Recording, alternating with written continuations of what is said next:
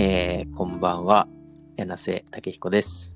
えー今回パラソルラジオを始めて第4回になりますが、今日のゲストはですね、えー長浜から石井隆之くんです。こんばんは。あ、やこんばんは。やってます？このお店やってますか？やってますよ。じゃあちょっとお邪魔して一杯飲んでこうかな。そういうね、立て付けの番組じゃないんですけど、あれ？もうね、カランコロンってあの飲んでる音も聞こえてましたしね。あ、マジっすか。今、ええ右手、右手に氷入ったグラス用意してたのに。素晴らしい。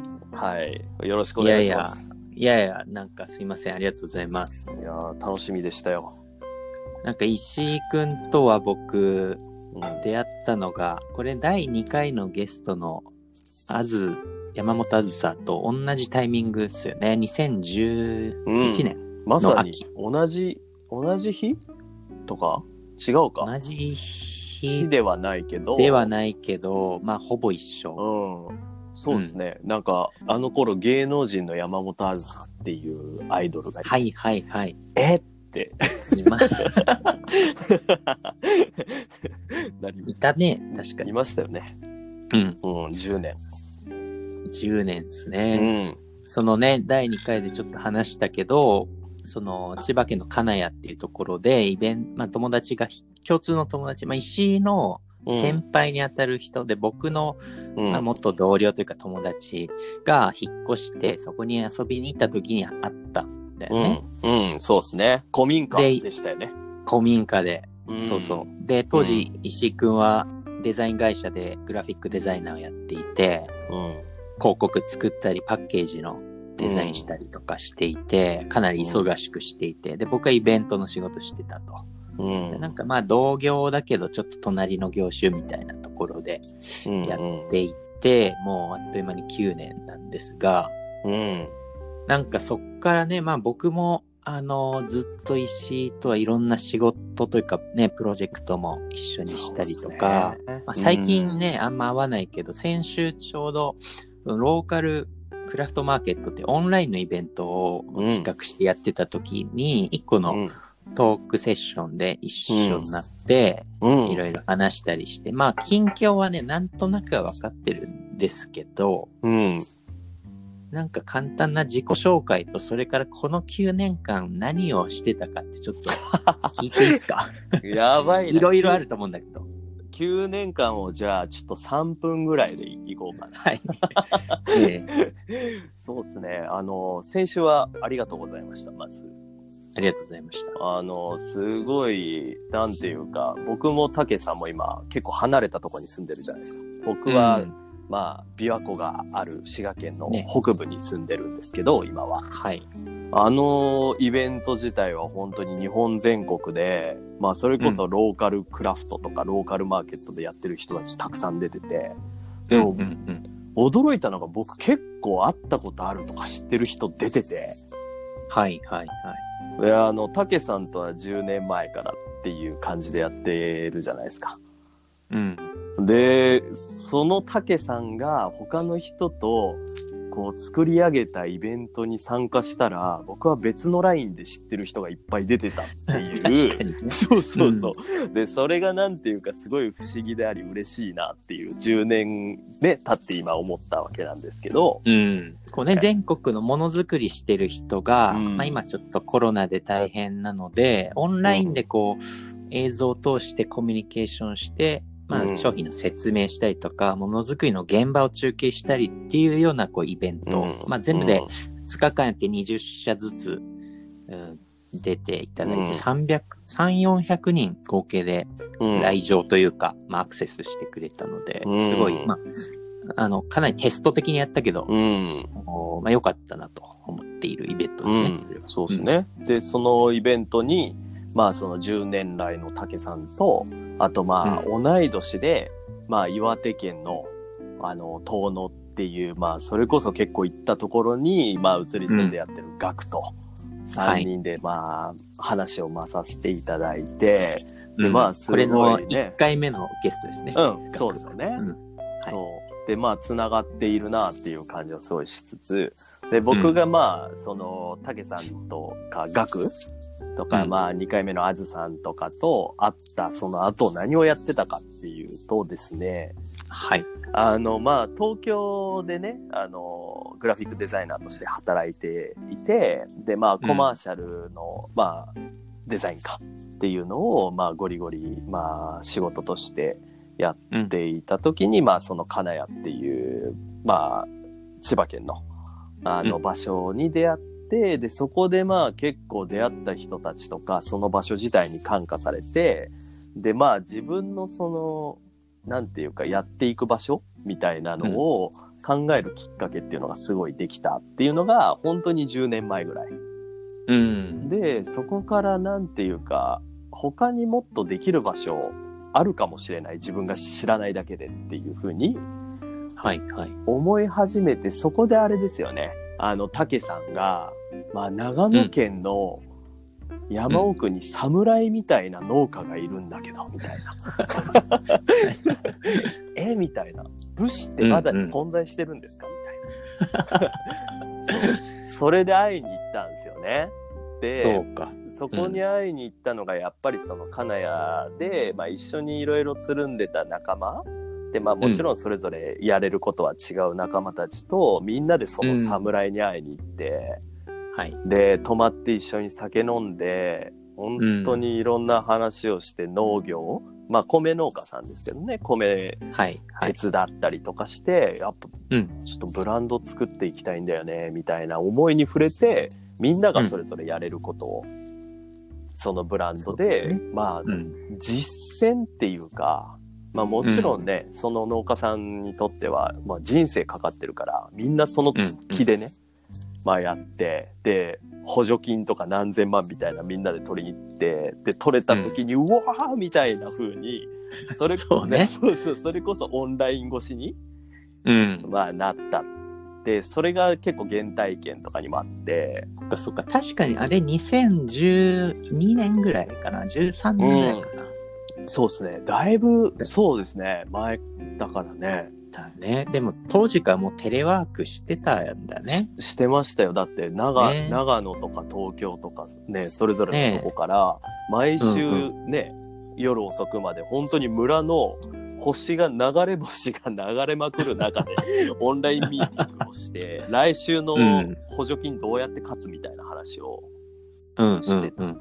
で、まあ、してましたね。そういう、なんだろうな、もっともっと、きっと、なんだろう、リアルな場っていうか、まあ別に広告がリアルじゃないって言ってるわけじゃなくて、本当に生活にもっとより近いところでうん、やることがあるフィールドって、日本中にいっぱいあるはずだなって思ったのが、その時かな。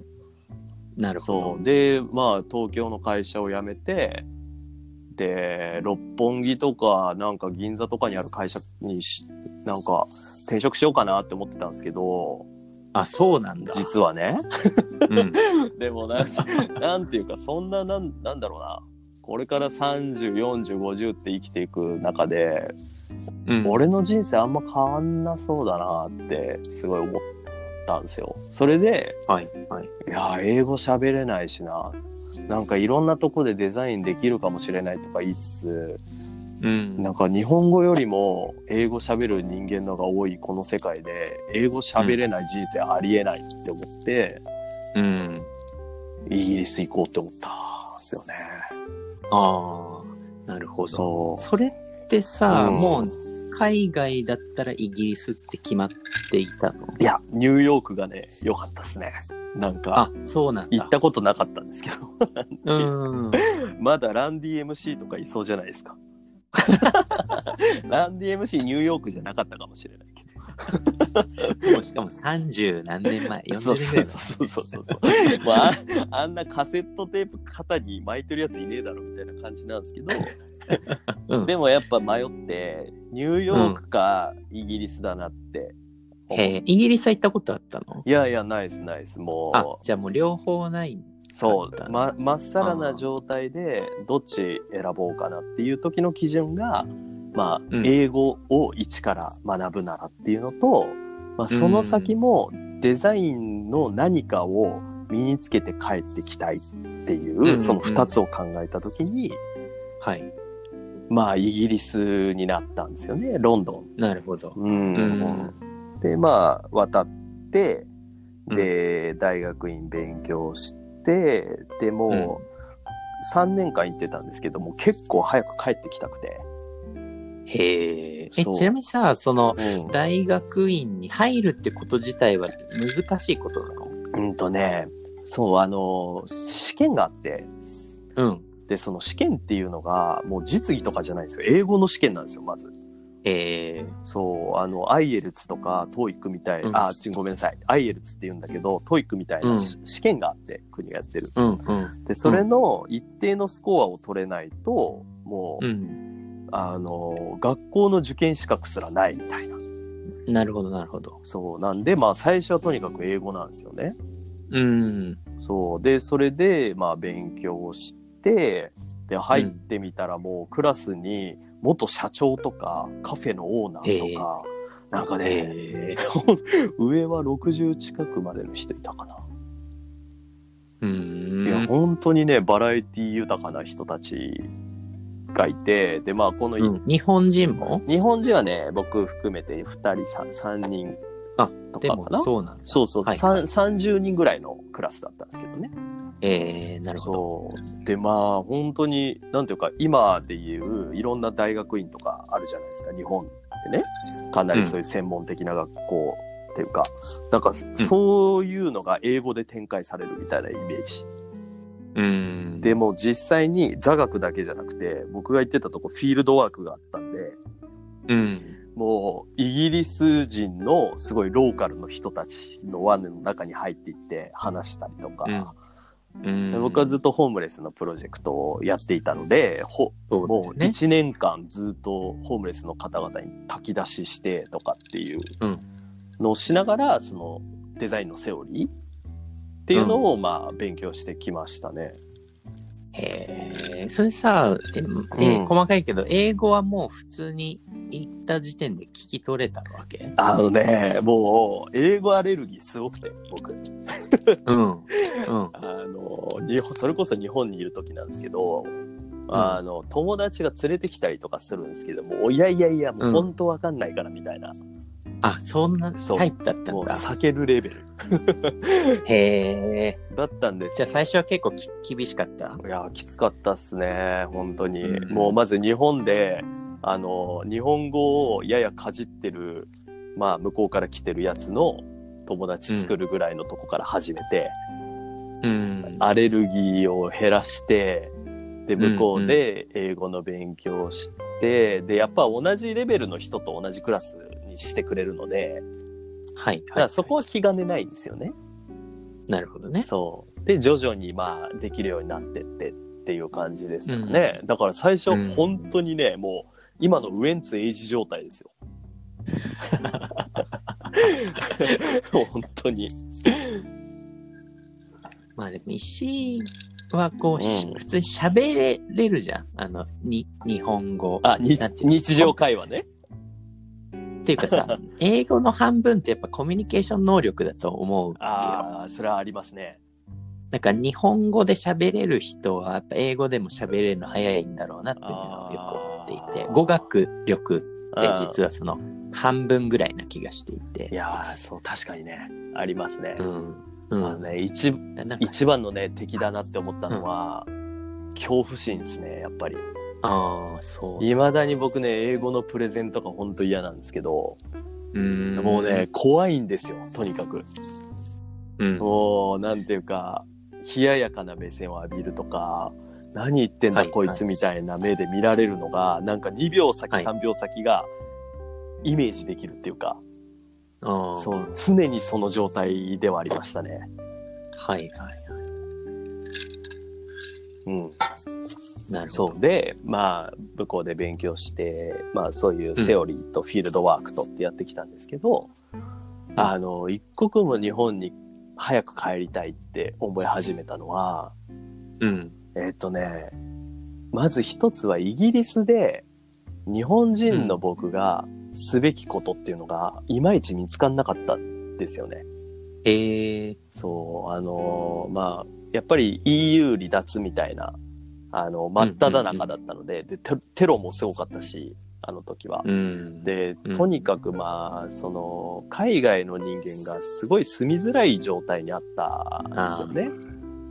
で、まあ、それはもうホームレスのコミュニティに入り込んだ時も思ったんですけど、やっぱりイギリス人のホームレスの方と、あと EU も諸国で、まあ、経済的にちょっと弱まってる国とかからやっぱ出稼ぎに来てホームレスになっちゃうっていうパターンがすごい多かった。で、うん、やっぱイギリス人はイギリス住みやすくしてほしいじゃないですか。うんでうん ね、そこでやっぱり、まあ東京みたいなもんで、いろんな人がこう集まってくる、こうガラパゴスみたいなとこだったんで、うん。まあやっぱりなんていうか、その、海外の人は行きたいんだけど居づらいっていうとこも、まああったんですよね。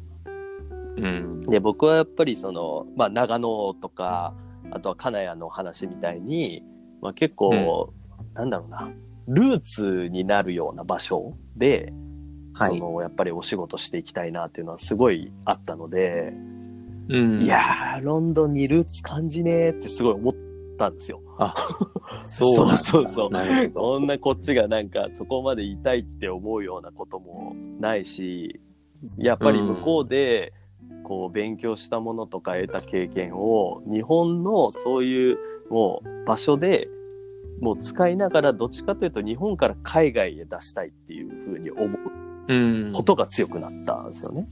はい。で、もうすぐ帰ってきましたね、終わって。ああ。何年 ?2 年ぐらい行ったんだっさけ3年ですね。3年弱ぐらい。三年かうん全部で。うん。そそれぐらい行ってました。なるうほど。ん。で、帰ってきて、で、まあ、東京にちょっといましたけど、やっぱ場所を探してて、で、まあ、東京の会社さんとか、まあ、いろんな方会いましたけど、結局、自分でやる道を選び、まあ、選び始めたっていうか、その頃にちょうど福島県でプロジェクトをやるきっかけがあって、うん行ったらその先が、まあ、あの、だるま作る職人さんのお家だったんですよね。はい。宿泊はい。先が。いや、それは何？たまたま？たまたまですよ。僕全然もうそんな、なんていうか前情報いただいて見たりとかしてましたけど、今まで、それってなんかこう、で、アーティストインレジデンスみたいな感じで。行ったんだそうよね？う。ん。アーティストインレジデンス呼んでいただいて、本当一か、うん。一ヶ月間かな、はい。福島行ったことあったけど、あの、まあ、郡山だったんですけどね。あの、うんまあ、寄ったこともないし、住んだことなんてもっとないみたいな。うん。では、これは面白い。早速、じゃあちょっとセオリーとか、なんか向こうで勉強したものをやってみようかな、みたいな感じで。行ったっすよ。そしたら、はい。まあ、福島の、まあ、郡山の商店街の話を題材にしたんですけど、泊まり先が、うん。その、だるま職人のお家、お屋敷だった。はい。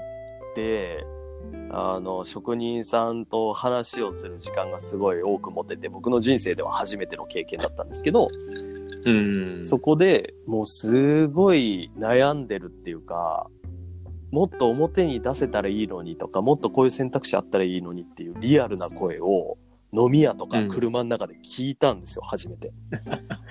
なるほそど。うなるほど。これは、ここにやるべきことがあるかもしれないっていう、アーティストインレジデンスでやってたのとはまた別で、ちょっと思い始めてた時に、今のメンバー、あの、仕立て屋と職人っていう伝統工芸の職人さんを、うまあ、一緒にこう、なんていうか、生き様を仕立てますっていう、あの、触れ込みでやってるんですけど、はい。あの、それぞれの持ち合わせてる技術とか、まあ、うん。経験とかを、まあ、合わせて、まあ、職人さんをもっと世界に、まあ、次の100年も続くような、まあ、うん。ビジネスとかデザインとかを一緒に作っていきましょうっていう仕事をしてるんですけど、今。うんそのメンバーが福島で集結したのが、今のこの長浜に来てる始まりだったんですね。なるほど、なるほど。はいっていう、まあ、ちょっと3分で話すどころかって感じになっちゃいましたけど。福島の後に長浜に引っ越したそうですね。福島が、うんうん僕は3、4ヶ月いたかな。うんうんうん。で、えっ、と、その後に一旦東京に戻って、で、あの、友人の、あの、紹介で長浜っていうとこがあるんだけど、ちょっと見てみないっていうので、まあ、次の週ぐらいには行ってみたっていう感じですね。ええちょっと行ってみないで、その、なんか引っ越しちゃうっていうのはさ、すげえなって思うんだ あのね引っ越すまでは何回か行きましたよ、やっぱり。2、3回行って、まあいろいろちょっと見せてもらってとか、しょそれこそ職人さん会わせていただいてお話ししてみたいな。うん。、で、あの、メンバーみんなでも行ったし、はいはい。うんそれでまあ、いいんじゃない長浜って言って、うんそう、一軒家借りましたね。でもその仕立て屋チームで、なんどっかのフィールドに根ざしてくプロデュースワークをやろうっていうのは決めていたってこと？いや、えっとね、その時は、まだあの、うん。職人の作業着を作るみたいなはいはい。名目だったんですよ。やっぱりあの、うん。職人さんって、もう、ものづくりはもう素晴らしいじゃないですか、もう。皆さんが知ってるように。うん。でも、その職人さん本人にスポットが当たるっていうことがあまりないので、なんていうか、なんだろうな、表舞台向きにこしらえてないっていうか、うん。なんか、その、外見も内面もね。なんで、はいえっ、と、その、やっぱり、その、表だって、これからはなんでそのものがそんなにいいのかとか、なんでそういうふうにできてるんだっていう言葉を発信することで僕らはもっとファンができるって思ったんですよ。うん。っていうのもその、の福島の職人たちとの出会いがあったからなんですけど、はいはいはい。で、やっぱそれには着る服変えんのが一番早いんじゃねえかって思ったんですよね。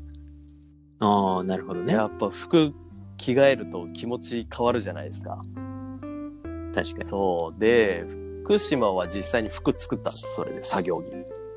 うん。で、今も表出るときはそれを着ていただいてとかって。あ、いいですね。そなるほう。どね。うん。だからね、最初はそういう作業着作りますって言ってたんですけど、うん。だんだんなんていうか職人さんの悩み聞いてるうちに作業着だけじゃ解決できねえってやっぱなって。まあ、そうだねそ。りゃそうだよな。確かにねうんうん。で、あの、みんながそれぞれやっぱ得意としてるところがあるので、それをもっと集結させた方がいいんじゃねえのっていう話になって、もっとなんていうか、内部っていうか、職人さんがこれからどっちの方向を向いていろいろチャレンジしていけばいいかとか、うんその時に作りたいものどうやって実現したらいいかなとかっていうところを、やっぱり全面的にお手伝いするはいはい。っていうスタイルが、まあ、出来上がってたんですよね。ああ、うん。なるほどね。じゃあ今は、その仕立て屋と職人としては、長浜うん。のいろんな職人さんのそういう、なんて言うんでしょうか、うんうん事業プロデュースとでも言うのかな。事業プロデュースとか、まあ、デデザイうんン、うん。見せ方うんの制作とかをやってるっていう。うん今ね、あの、まあ、長浜はもちろんその職人さんの工房、まあ、旗屋さんなんですけど、生地を、うん。シルクの生地を織ってる工房と、あとはうんまあ、その組合ともご一緒させていただいてるっていうのと、あと、まあ、引き続うんきその、福島の、あの、職人さんとも、あの、プロジェクトは続いてますね。はいはい。ここが結構、その、東京時代と違うところで、一個始まるとめっちゃ長いんですよ、もう。ああ。そう、あの、これ納品したから終わりっていう、まあ、うんそのプロジェクトの締め方じゃなくて、じゃあ、ここまで来たから次これやりましょうみたいなのが、うん、うん。スプリントみたいに続いていくみたいな。はあ。でもいい関係性だね、それは。そうです。これをね、あの、日本全国で、これからやっていくっていうのが、僕たちの、うん。まあ、青焼きですね。ええいいっすね。うんその度に住むんかいみたいな。えじゃあまたどっかに例えばみんなで引っ越してうんやるっていうのも全然あり得るってこと、うん、あのー今長浜ご縁あってまあ、家借りて、まあ、もちろんそのご近所さんともいい関係でやらせてもらってて、うん。まあ、ここにうんもちろん、あの家を、まあ、拠点を持ちつつ、それこそ他の近隣県とか全然遠いとこでも職人さんが、まあうん必要としてくれてたらもちろうん。ん、まあ、必要な期間って言ったらあれですけど住み込んで、うで僕ら弟子入りっていうのをするんですよ。あのそれすごいよね。もう。そんなスタイルでやってんのってさ、ほんと、石井くんチームぐらいじゃない？いやそうっすね。ここがまあ売りだったりっていうかまあね、うん。話題作りのためにやってるってことは、まあ、全くなくて、うん。やっぱりその人の人となりも知りたいしその技知るためにはやっぱり自分たちがやっうん。てみないとっていうところもあるじゃないですか。でもやっぱりただ冷やかしに来るだけだと、職人さんたちも迷惑だと思うんだけど、そこはまあそのはい。弟子入りチームが、まあ、う なんていうか美大出身みたいな運よくそういうとこもあるので、あの、うん。手先は幸い器用ですみたいな。そうそうそうなるほど。いや、結構すぐ上達するんだ。いや何ってもそりゃ一人前とはいかないですけどもちろんもちろん。せめてなんていうか、なんかのお手伝いの足しにはぐらいはならせてくださいっていう、まあうんスタンスの上で、まあ、今後一緒にやっていきたいのでもう知りたいから弟子入りさせてくださいっていうことなんですよね。うんはい。そう、はい。だからあの一人前になりたいのでってなっちゃうとね 10, 10年いるん。かいってなっちゃうけど、うん。え、そう、弟子入りはなんどれぐらいの期間やる？えっ、とねもうまちまちですね。1ヶ月もあればまあ3ヶ月うん。4ヶ月とかもあるし、まあ本当にねえーもしかしたら、まあ、数週間とかでもまあね、うん。あの本当になんていうか舐めてんのかみたいな話に取られがちなんですけど、あのねはいはい一番は何を知りたいかなんですよそのうん弟子入りを通して。もううん一人前の技を身につけたかったら10年いろっちゅう話なんですけど、やっぱりこれから先一緒にやっていきたいんですっていうところで知りたいことって出てくるじゃないですか。んそこを知るためにってなった時にどれくらい必要かっていうのが出てくるんですよね。なるほど。なんかさ、僕も、まあ、近しい仕事は今もさせてもらっているけど、まあ、当然その弟子入りまではできていなくて、でさ、なんて言うんだろうな、僕らの仕事ってある種そういう事業者さんを客観的に見て、まあここが魅力だとか、ここはこう価値に転換できるんじゃないかっていうのをこう見つけて磨いていくような仕事でもあると思うんだけど、そのさ入り込みすぎちゃうとさ、そういう客観性が失われちゃうっていうことがわあ、すごいね。めっちゃ強いっていうか、あの、ナイスなポイントですね。うん、なんかさ、もう慣れちゃって、だるま職人そうそうそう僕は何もわかんだるまってどう作るかわかんないけど、お客さんはそういう気持ちなわけじゃないですか。でも、3ヶ月弟子入りしたら、だるまの仕組みどころか、ちょっとしたのちょっとね、自分で作ってみたりしたらさ、そなんか最初の気持ちってこうわかんなくなって、お客さんがどういう気持ちか忘れちゃうというかね、戻れないもう。んいやー、そうなんですよ。よ。あのね、どどう、あの、もううん本当おっしゃる通りで、まあ、それこそ人に伝わるものとか買ってもらうものとかで客観性がないとダメじゃないですか。でね、うんあのまあ僕ともう一人あのゆかりって女の子とまあそれぞれで弟子入りするんですけど、うん。あのね職人と過ごす時間が多いので職人に寄ってっちゃうんですよ頭が。うん。でそこでなんで保てるかっていうとうちにはもう2人のメンバーこれこれがキーマンで、あの参謀って呼ばれるうちのケータっていう、はい。で彼は今ね神神奈川に住みながら日本各地のプロジェクトをやってるんですね。でまあ参謀いわゆるプロデューサーなんですよ。でもう一人もう一人運び屋っていう。運び屋。あの事業を作ったりとかその事業自体を、まあなんていうかお金を出してくれそうなっつったらあれですけど、まあ、そういう方々のもとへ届ける、まあ、要は運ぶ、まあ、大輔さんっていう2人がいて、で、うん。彼らは常に客観視点を保ち続けてくれるんですよ。そう。ね。なんで、まあ、現場で僕らが、現場っていうか、まあ、職人さんと近い距離で得た情報を伝えるときに、その二人が、いや、タカさん、それは完全に職人によってますね。っていう。え なるほど。目を覚ましてそう、くれる。めっちゃ怒られる。いやーなんで、そう、あ、そっか。それは、あの、お客さんはわかんないからとか、それは本当に伝えるべき価値じゃないかもしれないからって言って引き戻してくれる。なるほどね。そう。そうなんですよ。あーじゃあ、その、面白いね、そのチーム編成は。いや、そうですね。いや、うん。やっぱそのね、作家がいて、編集者がいて、読者がいるみたいな、うんうんこう、まあ、3レイヤーになって、その間に入るからこそ、こう、ブリッジできるっていうような、まあ、デザイナーも仕事だと思うけどさ、編集者が自分で本書き始めあ、たらそう、そうそうそう、そういう話ですよ。これ面白いのかなとかなっいや、ちゃう。すごいね主観的な本になると思う。そうでも、あの、この前の、もう一回ね、冒頭の話に戻っちゃいますけど、ローカルクラフトマーケット。で、これ、あの、YouTube に上がってるんで、ぜひ、あの、機会がある方は聞いていただきたいんですけど、ああのーやっぱお話にあったように、まあ、あのーデザイナーだからといってデザインだけやるとか、なんか、プロデューサーだからプロデュースだけするとかっていうのが、その境界線がもっとなくなっていくと思うんですよ。うんと、もっと越境的にみんなやっていくのかなっていう。だから、そそういう時に、うその、またいで、アドバイスをくれるとか、目を覚ましてくれるうん。パートナーってめちゃめちゃ大事だなって。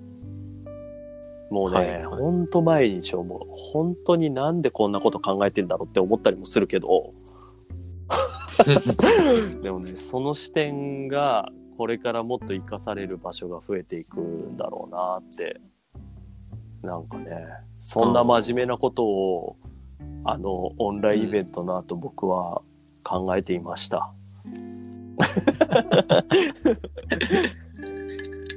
いや、いいね、トークセッションだですよね。うんはいあもう全然話足りないから、まあ、これやってるわけだけど、ね今。日。なんか、やばいな。やばいな。これ、うん終わんないんじゃないですか、これ。はしご、はしごですか、これ。はしごもまあありますけどね。なんか、次の店そう行くっつってね、ですよね。あの、2話目の、あの、山本あずささんはそんな感じでしたよね、終わり際。うんそうそうそう。あの後ね、1時間以上しゃべりましたからね。ようやるわ。うんそうですね。いやなるほど。いや、なんか本当はね、こう、一個一個福島、イギリス、金谷、うんいろんなこう、風風景ごとに1話ずつ聞きたいぐらいなんですが、なんか、うん。今の、なんでしょうね。一番興味あることとか、うんこう、こういうのやりやりたいなってこと、まあ、もしかしてさっきの全国の職人さんをこうプロデュース仕立てていきたいっていうことも、なんか、これからの具体的な動きとかうん計画とかあったありするの、の、まあ、仕立て屋はもちろん、あの、もう間もなく、これ言っていい、まあ、まあ別に悪いことはないか、あの、会社化するんですね。うん。あの、今はまだちょっと会社っていう形態ではないんですけど、ちゃんと、うんうんまあ、会社っていう組織にするというのが一つあって、それに向かって動いてるっていうのと、あと、個人としてすごい今、興味があるっていうか、実践していきたいなって思ってるのは、あの、衣食住ってあるじゃないですか、言葉で。まあ、はい衣をた、うんえー食べる、住む。で、僕は、有食住っていうのをちょっと追求していきたいなと思ってて、有っていうのは遊ぶね。うん、遊ぶで、食は食べるじゃなくて、働くの食。なで、住むど。住むは住む。住むはそこは住む。うん 住むは住むなんだよね。はい。っていうのも、あの、まあ、長浜来て気づいたんですけど、あの、みんなね、うん本当に上手に遊びながら、暮らしてるんですよ。それはもう、あの、独り身だろうが家族いようが子供いようが関係なく。でね、うん僕これすごいかっこいいなって見てて思って。でまあうんそれはもう男も女もないんですよね。あの、ちゃんともう働くところは働く。しかも、やっぱりチャレンジできるその余白っていうんですかね。そういうのがたくさんあるから、どんどん新しいことやってるように見えるし、で、それでいて、やっぱり遊ぶとき遊ぶ。それこそ湖行ったりとか山行ったりとか、まあ近隣県足伸ばして、うんちょっとここ視察行こうぜみたいな感じで、クラフトに触れるとか、うん。で、まあうん家族でそれこそキャンプ張ったりとか、すっごい上手に遊んでるんですよ。そう。、で、まあそれが、まあ結果的に得てして済むっていうことになってる。なんかね、僕すごい憧れるとこがあって、これを上手にできる大人ってかっこいいな、みたいな。うんそれを忘れずに、まあ、それは、まあ、もちろんいろんな地域あると思いますけど、いろんな仕事も、あの、意識しながらやっていきたいなと思って、僕はどんだけ忙しくても、やっぱり釣りに行く時間は作ってますね。はいはい。やってますよね。もう、もうね、日本一の湖が目の前にあるわけですからね。うん。やっぱうん行きますよね。だってもう、なんか釣り人にさ、転職したのかなって思ってて。僕の。毎日。僕の夢はね、おじいちゃんになった時に釣り具屋を開くことなんですよ。へーロッジに釣り具をいっぱいぶら下げて、その中で眠るっていうへえ、いいね。小学校からの夢ですね。この道具も全部ね、自分がこうプロデュースしたものだったらそう最高です、ね。もう釣りの回でもう別途なんていうか、もう一話設けてほしいぐらいの 多分需要はないんですけどいやいやいや、あるかもしれない。まあ、正直ね、僕釣りそんなやったことなくて、人生で2、3回しかないから、ちょっと教えてほしいんですよ行。きましょうようん、ちょっとぜひ僕もだから逆に弟子入りしますんで、一緒に。釣りの？うん、1週間ぐらいあ。僕じゃあちょっと職種職種変えて登記しないといけないなじゃあ ちょっと定款に入れといてください。釣り人の釣り人の釣り人釣り人人口の拡大、そうそうそうそうそう。いやもうそれそれはかなり思ってますね。常々。うん。うん。いや、本当なんかさ、その今ね、コロナがの状況で、まあ、やっぱりそのデザイナーとかプロデューサーって都市部に多いじゃないですか、うん比率的には。で、だけど今、ライフスタイルがこう、外から、あ、外に出れないみたいな状況になってる中で、やっぱすごいね、その、こういう状況でも釣りしたりしてるのが羨ましいわけで自すよ 自。粛はしてますよ 自粛はね、しても、うんその、み密にならずにさ、遊べるわけじゃん。ううう密にならざるを得ないわけですよ。僕もね、今東京にいて。だからなんかそのライフスタイルごとこうデザインしてる感じが、あーもうデザイナーのこう極致だなっていうふうに思っていまして、なんかその制作物を作ってるっていうだけではなくて、それに挑むこう姿勢とか環境とか、あ雰囲気とか、っていうのをなんか全てこうプロデュースデザインしてるっていうのがすごい本質的だなというふうに思っていて、多分今後そういう人増えてくんだと思うんですよ。だってやっぱものづくりに興味ある人ってさ、そういうチャンスがあるところにいた方がいいんだもん、う多分すごい心の声ですね、今の。うん。うん。うん。で、ほんとさ、この間もトークセッションで話したかもしんないけど、あのーなんていうのかな。デジタル上のもの、パソコンで作れる、まあ、例えばイラストレーターでグラフィックデザインするみたいなことは別に都市にいたってどこにいたってあんま変わんないとは思うんだけど、その例えば職人と一緒に服を作るとかさ、なんか釣り小屋を建てるぞとかさ、そういうこうものづくりって、やっぱりその物理的空間が必要だったりとか、何かこう、フィジカルなうん。感触とかが必要だから、やっぱりその現場にいるのが強いわけじゃないですか。で、なんかそれがすぐ近所にいる環境って、むちゃくちゃこうスピードが速いと思っていて実現するスピード。実現するスピード。つまり僕だったらさ、その、例えば会いたい職人さんがね、滋賀県にいたら、うんメールして、えーなんか、まあ、アポ取って、何ヶ月前かに予予定していくわけじゃん。で、数時間あってまた帰ってくるみたいなのをなんかうん繰り返してやっていくと思うんだけど、まあ、それが石だったら、また明日も来ますねとか、ちょっと一週間弟子にしていいですかみたいな、まあ、ある種それってまあスピード感な気がしていて、うん、なんか距離感ってスピード感だし、物価が安いって早いってことだなってよく思うんですよ、ね要は貯金できたらやろうとかじゃなくてすぐできるっていう。なんかそれがその遊び上手なこう風土を作ってるのかなとも思うので、ほら、たけさんも、だローカルは早いっていうあーなね、なんかこう、なんかすごい実感してるんですよね。あの、たけさんも、ほら、小川、埼玉県の小川町、うん。二拠二拠点を始めたじゃないですか。で、蔵を改装してピープルか。で、畑もやって、うんカレーをこしらえるみたいな。はい。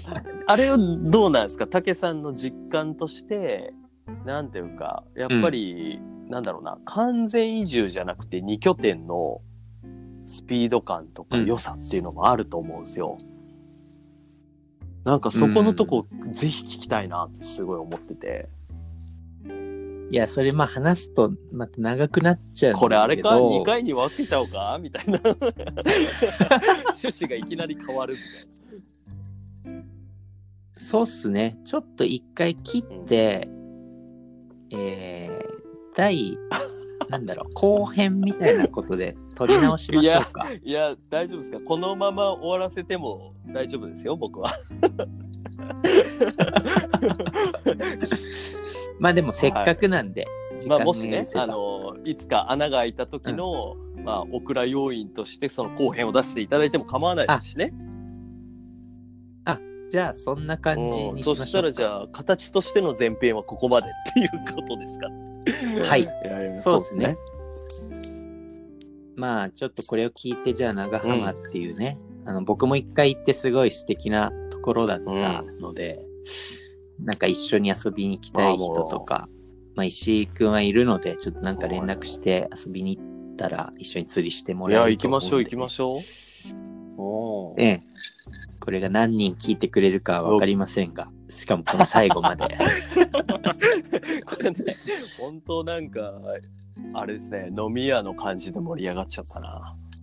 いいラジオっすね。そうですね。いやいや、ありがとうございます。じゃあ一旦前編というか、あーここまでとしたいと思います。じゃあ今日はありがとがとうございました。うございました。すいません、夜遅くまで。はい。お邪魔。はい。はい。じゃあさよならお会い。そう。